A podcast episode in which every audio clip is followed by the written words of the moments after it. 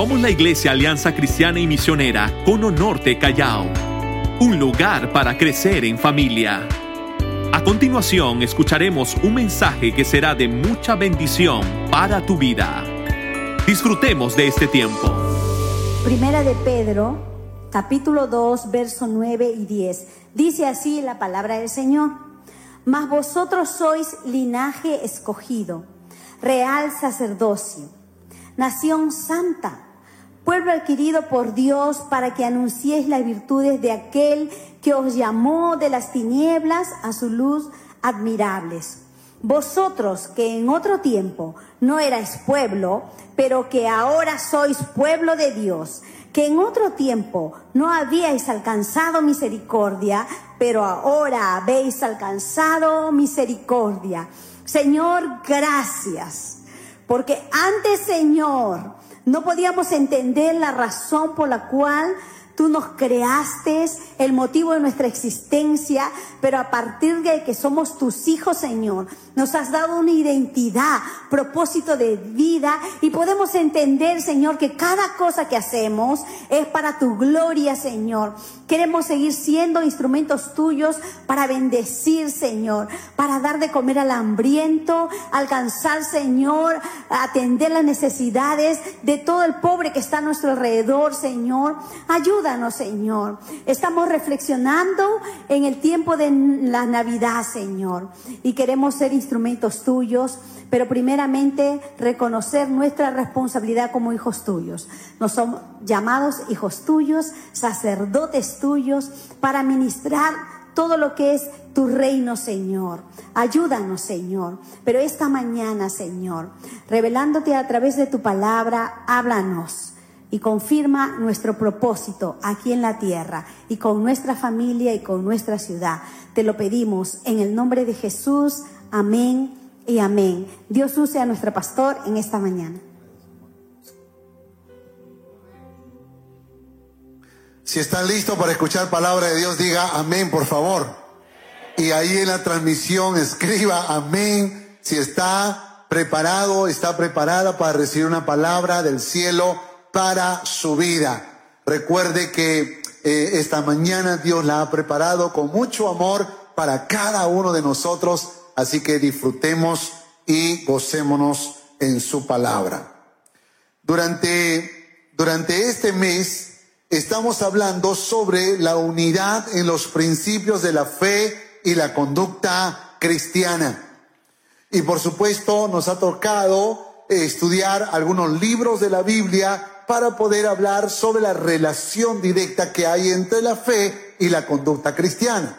Hemos estudiado los libros de Tito y Filemón, Hebreos, eh, Santiago y ahora estudiaremos primera y segunda de Pedro. Espero que haya leído las dos cartas, no son, no son muchos capítulos, pero creo que son importantísimos, son necesarios y, y van a enriquecer nuestra vida a través del mensaje que vamos a escuchar en esta mañana. He titulado al mensaje Herederos y participantes de un nuevo reino. Herederos y participantes de, un nuevo reino, porque eso es lo que somos. ¿Cuántos dicen amén a esto? Eso es lo que somos, somos herederos y participantes de un nuevo reino. Si tuviéramos que hacer la pregunta, ¿qué reflexiones encontramos en las cartas de primera y segunda de Pedro sobre el tema de la fe y la conducta cristiana, esta sería la respuesta. Esta sería la respuesta. Nuestra fe en Cristo debe recordarnos nuestra herencia y el privilegio de ser participantes de su naturaleza divina. ¿Cuántos dicen amén a esto? Para mantenernos fuertes en el tiempo de la prueba y firmes en el tiempo de la apostasía. Esto es muy importante porque esto resume, resume las dos cartas del apóstol Pedro. Una vez más se lo voy a leer. Nuestra fe en Cristo debe recordarnos nuestra herencia y el privilegio de ser participantes de su naturaleza divina, para mantenernos fuertes en el tiempo de la prueba y firmes en el tiempo de la apostasía. Porque si usted se dará cuenta, la primera carta del apóstol Pedro, que fue escrita como el año 64 eh, después de Cristo, fue escrita precisamente para traer ánimo, consolación a todos los creyentes que estaban pasando por grandes adversidades, por tribulaciones, por problemas. Pero la segunda carta, que fue escrita entre el año 65 y 68 después de Cristo, fue escrita para poder librarlos del error doctrinal, porque lamentablemente se habían levantado falsos maestros que estaban trayendo confusión y perturbación a los cristianos. Entonces el apóstol Pedro escribe la primera carta para fortalecerlos en su fe frente a la adversidad, pero en la segunda carta para fortalecerlos su fe frente a la apostasía, frente a la herejía, frente al desorden doctrinal, al error doctrinal. Ahora, esto es muy importante porque tengo que mencionarles que el apóstol Pedro, el apóstol Pedro eh, tuvo una experiencia muy triste y le voy a hacer recordar. ¿Se acuerdan que el apóstol Pedro respondió acertadamente a la pregunta que Jesús hizo? ¿Quién dice la gente que soy?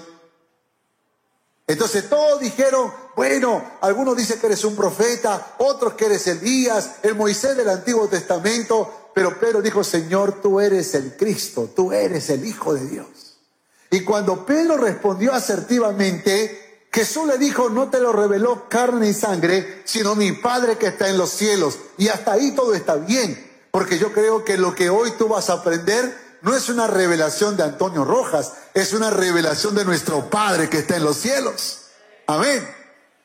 Sin embargo, a la hora que vino la prueba, a la hora que vino la adversidad, a la hora que vino la dificultad, Pedro no se apropió de lo que él conocía. Porque cuando, cuando anduvo por el mar, él se hundió. Cuando le preguntaron, ¿tú eres un discípulo de Cristo? él lo negó. Y así como esta, muchas otras veces en las que él no supo vivir de manera práctica el conocimiento que tenía. Escúchame esto, por favor. Porque nosotros podríamos cometer el error de divorciar nuestro conocimiento de nuestra vida diaria, de nuestra forma de vivir conforme al corazón de Dios. Y esto nos torna en los malos fariseos de los tiempos de Jesús que conocían mucho de la ley, pero que su forma de vida no era una forma de vida correcta. Eran egoístas, eran ambiciosos, eran vengativos, eran, eran eh, de mal carácter, eh, tenían todas las evidencias de un mal testimonio, por eso Jesús los llamó sepulcros blanqueados. Por eso Jesús le, lo llamó generación de víboras y, y, le puso tantos adjetivos porque lamentablemente lo que estaba eh, pasando era un divorcio entre lo que yo conocía acerca de Dios y la forma de vida eh, que tenía diariamente. Y nosotros los cristianos podríamos pasar por lo mismo. Podríamos ser grandes teólogos, podríamos conocer tanta doctrina, tanta teología, tenemos 10, 15, 20 años de cristiano, hemos leído toda la Biblia, conocemos los libros de la Biblia, todas las doctrinas conforme hemos aprendido, pero en nuestra vida diaria somos gente de pleito, de conflicto, vengativo, siempre estamos pecando, haciendo cosas indebidas. Y lo que quiere el apóstol Pedro es que no cometamos el mismo error que Pedro cometió. Jesús le dijo, el problema está en tu fe, tú eres un hombre de poca fe. Así que tú tienes que conectar la verdad que se te ha revelado con tu vida diaria. Y eso es lo que hace Pedro en sus cartas. Él intenta explicarle a los cristianos el, error que él cometió, pero al mismo tiempo enseñándoles cómo tienen que vivir. Entonces, permítanme mencionarles eh, algunos puntos eh, eh, donde Pedro resalta algunas verdades poderosas, pero la primera yo creo que es el corazón y es lo más importante. Y aquí está, primer punto. Somos llamados, somos llamados hijos y herederos de su gracia. Somos llamados hijos y herederos de su gracia. ¿Cómo somos llamados? Dígalo como si lo fuera, por favor. ¿Ok? Dígalo como si lo fuera. ¿Somos llamados? Amén, porque eso es lo que somos. Somos hijos y herederos de su gracia. Primera de Pedro. Vamos a Primera de Pedro capítulo 1, versos 2 al 5. Esto es poderoso, ¿ah? Dice, elegido según la presencia de Dios Padre en santificación del Espíritu para obedecer y ser rociados con la sangre de Jesucristo. Gracia y paz sean multiplicadas Bendito el Dios y Padre de nuestro Señor Jesucristo, que según su grande misericordia nos hizo renacer, nos hizo eh, eh, renacer para una esperanza viva por la resurrección de Jesucristo de los muertos, para una herencia incorruptible, incontaminada, gracias hermana, e inmarcesible, reservada en los cielos para vosotros, que sois guardados por el poder de Dios mediante la fe para alcanzar la salvación que está preparada para ser manifiesta en el tiempo postrero. ¡Wow! ¡Qué poderosa revelación! ¡Aleluya! En este primer punto, permítame revelarle tres verdades. La primera, somos elegidos y rociados con la sangre de Jesucristo. Eso es lo que dice. Lea el verso 2. Dice, elegidos según la presencia de Dios, Padre, en santificación del Espíritu, para obedecer, ¿y qué más dice la palabra? Y ser rociados con la sangre de Jesucristo.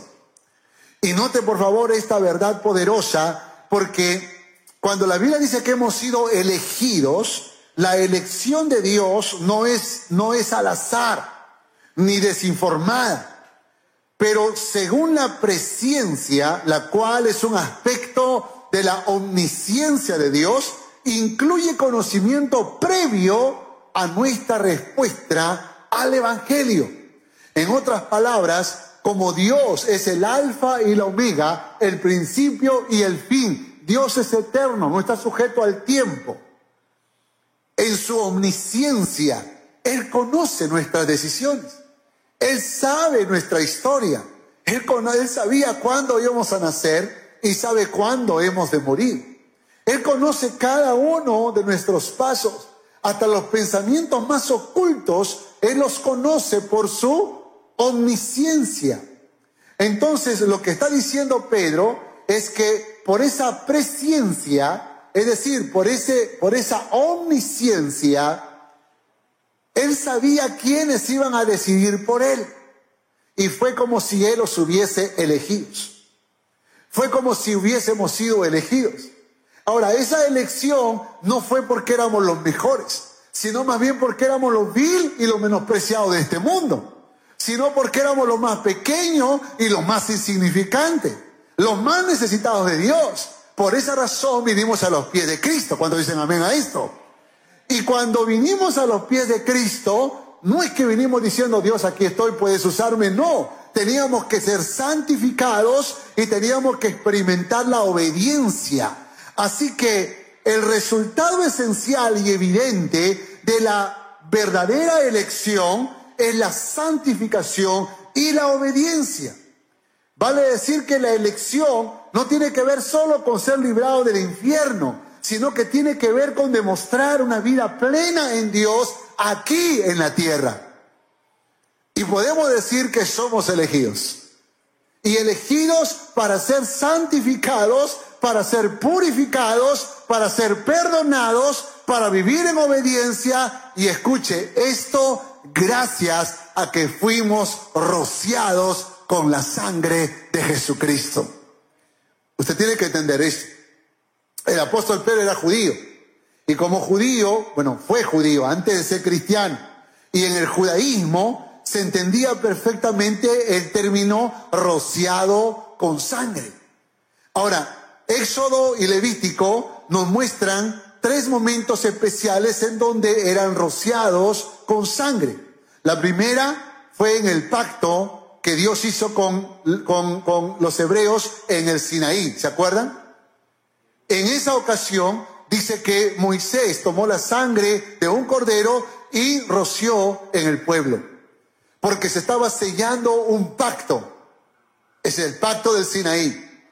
El otro momento fue cuando Aarón y sus hijos asumieron el sacerdocio. Entonces allí también Moisés roció sangre sobre ellos. Pero la tercera era cuando un leproso era sanado. Entonces, para retornarlo o insertarlo en el pueblo, era rociado con sangre de un sacrificio. Esto es curioso porque ahora Pedro está usando esta figura tan clara de la antigüedad para decir que hemos sido rociados con la sangre de Jesucristo. Porque en Jesucristo hay un nuevo pacto. ¿Cuántos dicen amén? Somos real sacerdocio. ¿Cuántos dicen amén? Y somos leprosos que hemos sido lavados y limpiados por la sangre del Cordero. Los tres elementos se cumplen en nosotros. Aleluya. Oiga, usted tiene que celebrar eso. Usted tiene que gozarse porque esto que era una figura de la antigüedad se ha cumplido en nosotros por la sangre de Jesucristo, el Cordero inmolado y perfecto que quita el pecado del mundo. Segundo, B, somos renacidos para una esperanza y una herencia. Note lo que dice Pedro. Bendito el Dios y Padre de nuestro Señor Jesucristo, que según su grande misericordia nos hizo renacer. ¿Cuántos renacidos hay acá? ¿Cuántos renacidos hay acá? Nos hizo renacer para una esperanza viva por la resurrección de Jesucristo de los muertos, para una herencia incorruptible, incontaminada, inmarcesible, reservada en los cielos para nosotros. En otras palabras, Dios nos hizo renacer para una esperanza viva. Eh, esa esperanza viva tenía que ver con el poder de la resurrección. Por eso es que el apóstol Pablo va a decir que si Cristo no hubiese resucitado, vana sería nuestra fe. La esperanza que tenemos es que un día, aunque muramos, resucitaremos y estaremos con Él, porque Él resucitó para que nosotros también podamos resucitar. Y esa es la esperanza. Esa es la esperanza que tenemos, que un día estaremos con Él por la eternidad. ¿Cuántos dicen amén a esto? Y tenemos una herencia, una herencia. ¿Cuál es esa herencia? El cielo, la vida eterna, el hogar celestial. ¿No dijo Jesús, voy a preparar morada para vosotros? Para que donde yo estoy, vosotros también estéis. Entonces hay una herencia guardando para nosotros en ese cielo. Y es una herencia incorruptible, incontaminada, inmarcesible. En otras palabras, inmortal, eterna, que no se acaba, que no se puede manchar, que no se marchita, no se destruye. Escuche, no te lo pueden quemar, no te lo pueden robar, no te lo pueden quitar. Jesús habló acerca de esto. No hagas tesoros en los cielos donde la polilla y el orín corrompe, donde ladrones miran y hurtan, sino hacer tesoros en los cielos donde no hay ladrones que miran ni hurtan. Es decir, la herencia que tenemos es incorruptible, es inmarcesible y es incontaminada. En otras palabras, es una herencia que no puede ser marchitada. Ahora, note por favor que cuando el apóstol Pedro le va a hablar acerca de las pruebas, ¿ya? le va a hablar acerca de la, de, la, de la falsa doctrina, le va a hablar acerca de las presiones, pero Pedro descubre que si nosotros sabemos quiénes somos, si nosotros sabemos quiénes somos y quién es el Dios que camina con nosotros, no hay ninguna adversidad, no hay ningún peligro, no hay ninguna tentación que no podamos vencer, porque mayor es el que está con nosotros que el que está en el mundo. No sé si usted me entiende lo que estoy diciendo, pero, pero Pedro lo lleva hasta el cielo, hasta el cielo, para que luego le pregunte, ahora, ¿qué me decías? ¿Qué problemas tenías?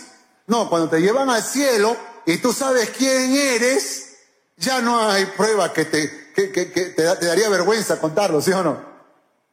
creo que te iba a decir que tenía una enfermedad. o que me robaron, o, o que me sacaron del trabajo. Porque cuando uno sabe quién es, cuando uno sabe lo que posee, hermano, no hay nada que te pueda sacar de esa bendición. Y Pablo, Pedro le está hablando a esos cristianos que le quemaron las casas, que le mataron al familiar, a esos cristianos que eran perseguidos, a esos cristianos que le robaron sus campos, que le mataron sus animales. Pero Pedro le está diciendo, mira, antes que hablemos de todos esos problemas, quiero que sepas en primer lugar que nosotros somos llamados hijos y herederos de su gracia. Somos renacidos para una esperanza viva, para una herencia incorruptible, incontaminada, inmarcesible, donde no hay ladrones ni fuego que pueda quemarlo. Aleluya. Y de pronto ahora la iglesia está recibiendo este, esta verdad. Lo tercero dentro de este primer punto, somos llamados hijos y herederos de su gracia, es que somos participantes de su naturaleza divina. Segunda de Pedro capítulo 1 verso 4. Segunda de Pedro. Nuevamente está hablando, Pedro está iniciando sus cartas antes de hablar de los problemas de quiénes somos. Dice, por medio de los cuales nos ha dado preciosas y grandísimas promesas para que por ella llegaseis a ser participantes de la naturaleza divina. Esto es precioso. Me gusta lo que dice el verso 1. Verso 1 dice, habéis alcanzado por la justicia de nuestro Dios y Señor Jesucristo una fe igualmente preciosa que la nuestra. Pedro está diciendo, recuerden esto cristianos, tenemos una fe preciosa. Tenemos una fe valiosa. Tenemos una fe increíble. Tenemos una fe poderosa. Tenemos una fe que hace que las promesas que Dios nos ha dado se cumplan en nosotros. Tenemos una fe que por medio de esa fe hemos recibido a Cristo en nuestro corazón y hemos sido insertados en una naturaleza divina, en una naturaleza espiritual que nos convierte en contracorrientes de este mundo. Entonces, entienda por favor lo que está diciendo. Somos participantes de una naturaleza divina. Nosotros ya no pensamos como el mundo, ya no sentimos como el mundo, ya no actuamos como el mundo, porque tenemos una nueva naturaleza, que es la naturaleza de Cristo, la naturaleza espiritual, una naturaleza divina. No somos de este mundo, vivimos en este mundo, pero no somos de este mundo. Nuestro reino es celestial. Por lo tanto, tenemos que vivir en una dimensión de vida completamente diferente a la que el mundo vive. Por eso en Gálatas el apóstol Pablo va a decir algo similar va a decir, por cuanto sois hijos, ¿cuántos hijos hay aquí? Por cuanto sois hijos, Dios envió a vuestros corazones el espíritu de su Hijo, el cual clama, ¿cómo clama? Abba Padre. Así que ya no eres esclavo, dile que está a su lado, ya no eres esclavo, sino hijo y si hijo, también heredero de Dios por medio de Cristo Jesús. ¿Cuántos dicen amén a esto? Somos hijos, herederos, dice la palabra, herederos de Dios. Y esto a través de Cristo Jesús. Entonces, Pedro quiere que los cristianos entiendan quiénes somos. Porque antes, antes de eso, parece ser que los cristianos estaban confundidos. Porque hay cristianos que dicen, ay, ¿por qué sufro tanto? Ay, me quiero morir. Ay, que estoy enfermo. Ay, que no tengo plata. Y van llorando y van, eh, eh, eh, hace el Espíritu Santo. Hey, te voy a hacer recordar quién eres. Y cuando tú descubras quién eres, no hay adversidad que sea más gigante que aquel que está con nosotros. Por eso dijo el profeta, mas Jehová está conmigo como poderoso gigante. Por tanto, los que se levantarán contra mí no prevalecerán. ¿Cuántos dicen amén a esto? ¿Cuántos dicen amén?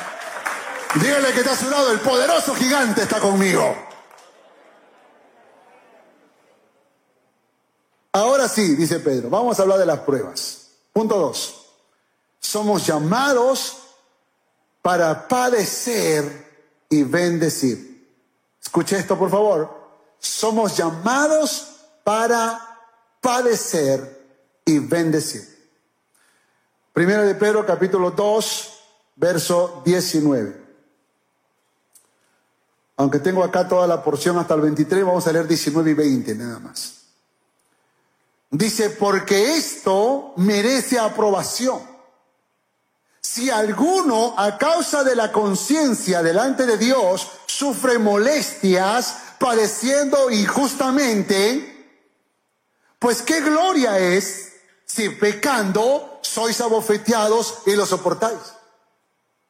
¿Qué gloria hay en eso? Tú pecas y te quieren matar o te quieren golpear o, te acusan o te hacen algo, eh, algo que te afecta. Entonces Dios, Dios dice, ¿qué gloria hay?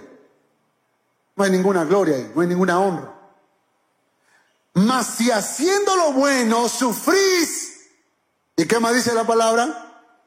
Y lo soportáis, esto ciertamente es aprobado delante de Dios. Nota esto, por favor. Si tú sufres injustamente y lo soportas en Dios, esto Dios lo aplaude.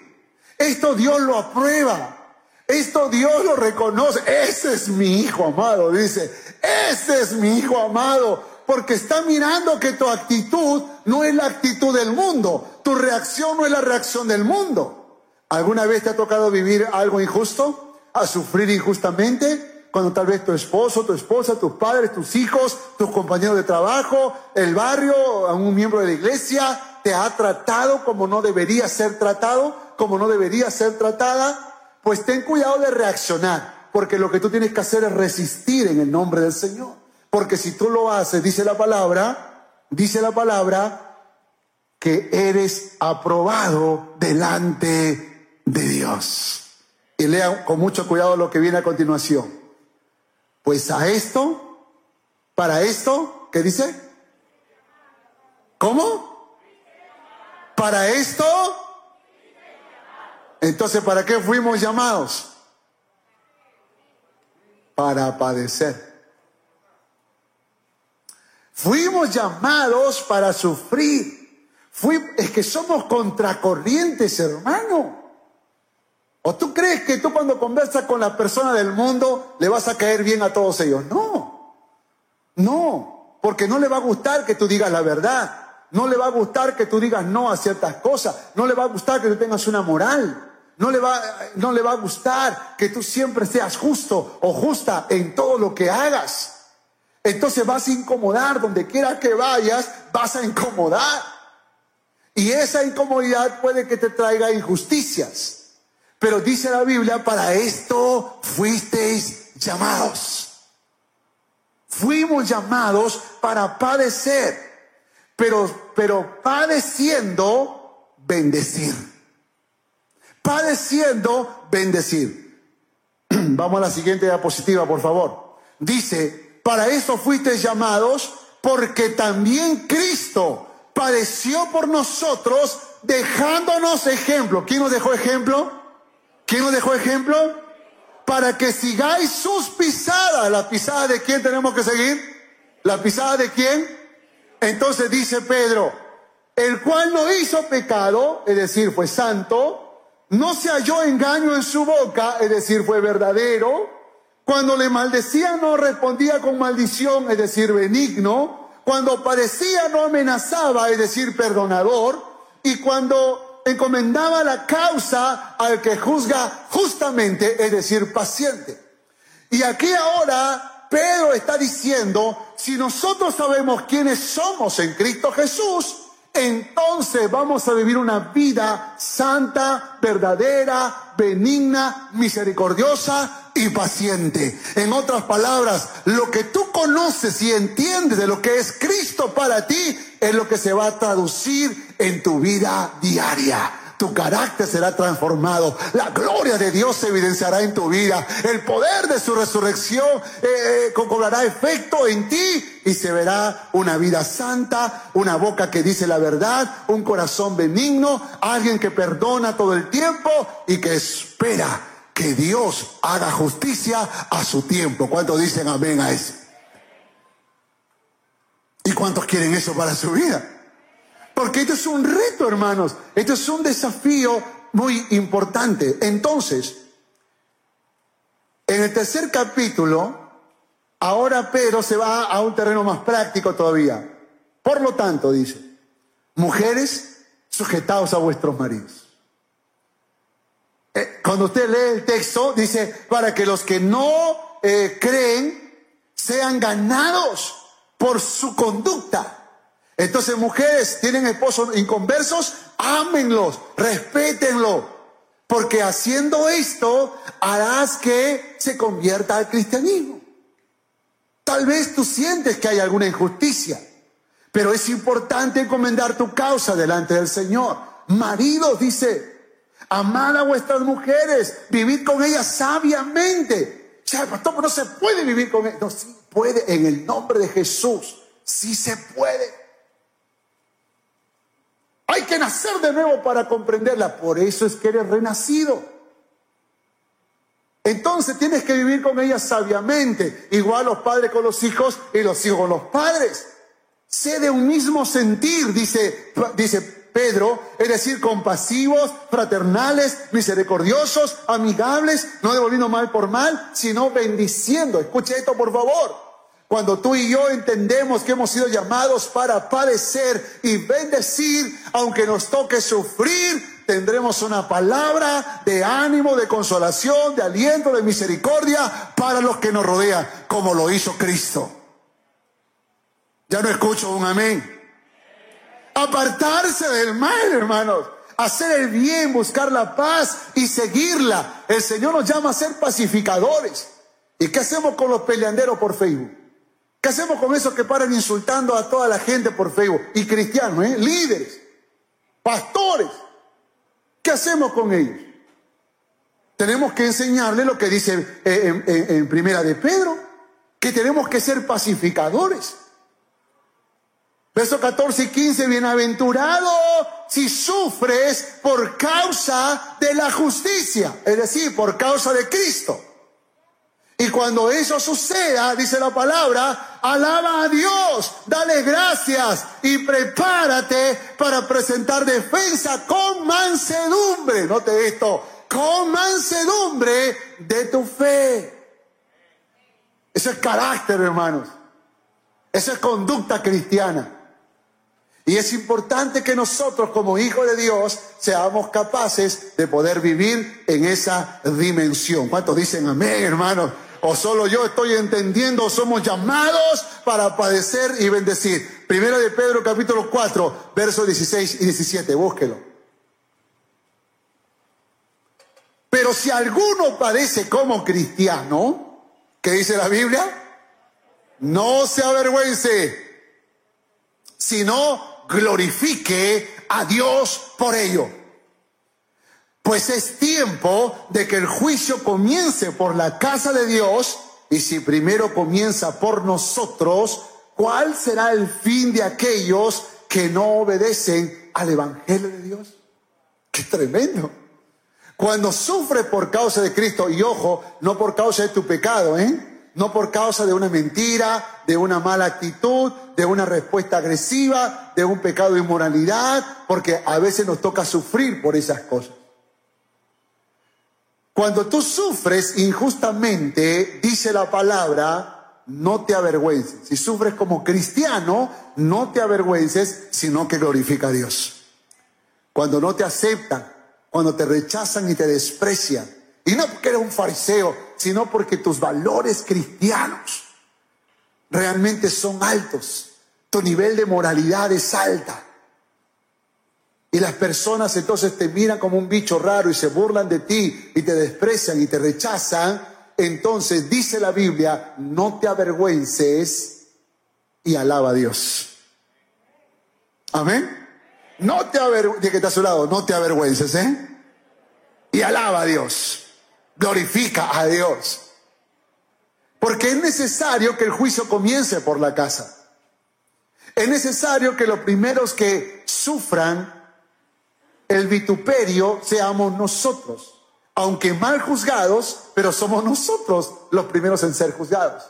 Pero luego el mundo será juzgado por el Señor. Y cuando el mundo sea juzgado por el Señor, entonces recién será el crujir de dientes. Escuche, el Jeremías, el profeta Jeremías, en algún momento vaciló en su vida y quiso convertirse como el mundo. El salmista Asaf, en el Salmo 73, también él dijo que había sufrido tanto, dice, me haré como ellos, hablaré como ellos. Yo creo que algún momento en la vida nos pasa que a veces queremos ser como el mundo, queremos vivir como el mundo. Le pasa a nuestros hijos, le pasa a la esposa, le pasa al esposo, le pasa a los padres, que se cansan de esperar, que no quieren eh, ser más cristianos y deciden abrazar el mundo. Me haré como ellos.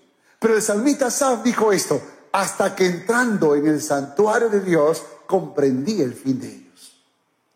Porque yo creo que uno de los grandes problemas de los cristianos es que no entramos en el santuario de Dios. Queremos vivir una vida cristiana victoriosa sin Dios, sin presencia de Dios, sin buscar el rostro de Dios. Entonces, solo cuando entras en la misma presencia de Dios, comprendes el fin del mundo comprendes que el mundo será castigado por su soberbia y por su desprecio. Y no tienes que hacerte como el mundo. Más bien tienes que mantenerte firme y fiel en tu fe cristiana. Entonces el, salmista dijo, tan torpe era yo que no entendía, era como una bestia delante de ti. Y yo creo que nosotros tenemos que eh, decir lo mismo. De hecho, que algunas veces decimos, pero qué bestia que soy. Y lo decimos cuando cometemos algún error, pues así de errado estamos cuando queremos abandonar la vida cristiana. Qué bestia que soy. ¿Cómo pude pensar en eso? ¿Cómo pude, cómo pude ah, pensar en... Entonces el salmista dijo, con todo Jehová, yo nunca me aparté de ti. Nunca. Tú eres mi carne y mi porción para siempre. Eres mi alimento, eres lo que yo necesito, lo que me da vida, eres mi roca firme y contigo me quedo para siempre. ¿A quién tengo yo en los cielos sino a ti? Y fuera de ti nada deseo sobre la tierra. Aleluya. Eso fue lo que estaba diciendo Pedro. No te avergüences, glorifica a Dios, porque es necesario que el juicio comience por la casa y terminará por el mundo. Y cuando eso pase, tú no tienes que estar en el mundo Tú tienes que estar en la iglesia. Amén. Amén. Conclusión. Vamos a la conclusión. Segunda de Pedro capítulo 3 verso 11. Puesto que todas estas cosas han sido, han de ser desechas, porque en segunda de Pedro, Pedro habla sobre la destrucción del mundo, cielo nuevo, tierra nueva. Dice, puesto que todas estas cosas han de ser desechas, ¿cómo no debéis vosotros andar en santa y piadosa manera de vivir? ¿Cómo es posible? Si tú sabes que el juicio vendrá para el mundo, esto debería llevarte a vivir una vida piadosa, una vida santa en toda tu manera de vivir. Capítulo 3, verso 14. Por lo cual, oh amados, Estando en espera de estas cosas, procurad con diligencia ser hallados por Él sin mancha e irreprensibles en paz. Eso es carácter, eso es conducta cristiana. Capítulo 3, verso 17. Así que vosotros, oh amados, sabiendo de antemano, guardaos no sea que arrastrados por el error de los inicuos, caigáis de vuestra firmeza. Ten cuidado, guardaos. No sea que arrastrados por el error, caigáis de vuestra firmeza.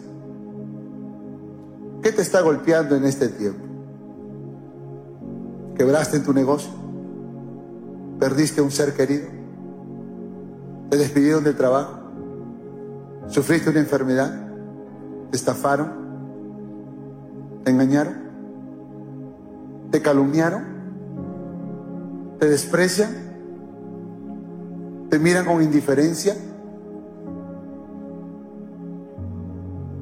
Las cosas no están saliendo bien.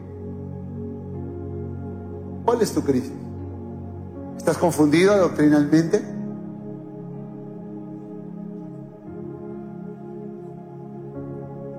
Pues yo te pregunto, ¿quién eres?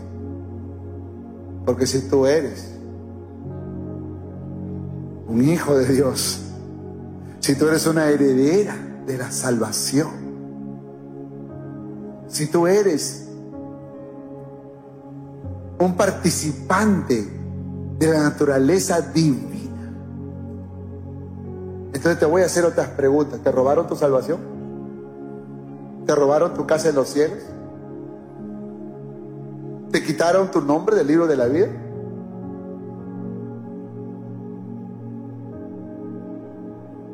¿Te destruyeron la casa que Dios está construyendo en el cielo para ti?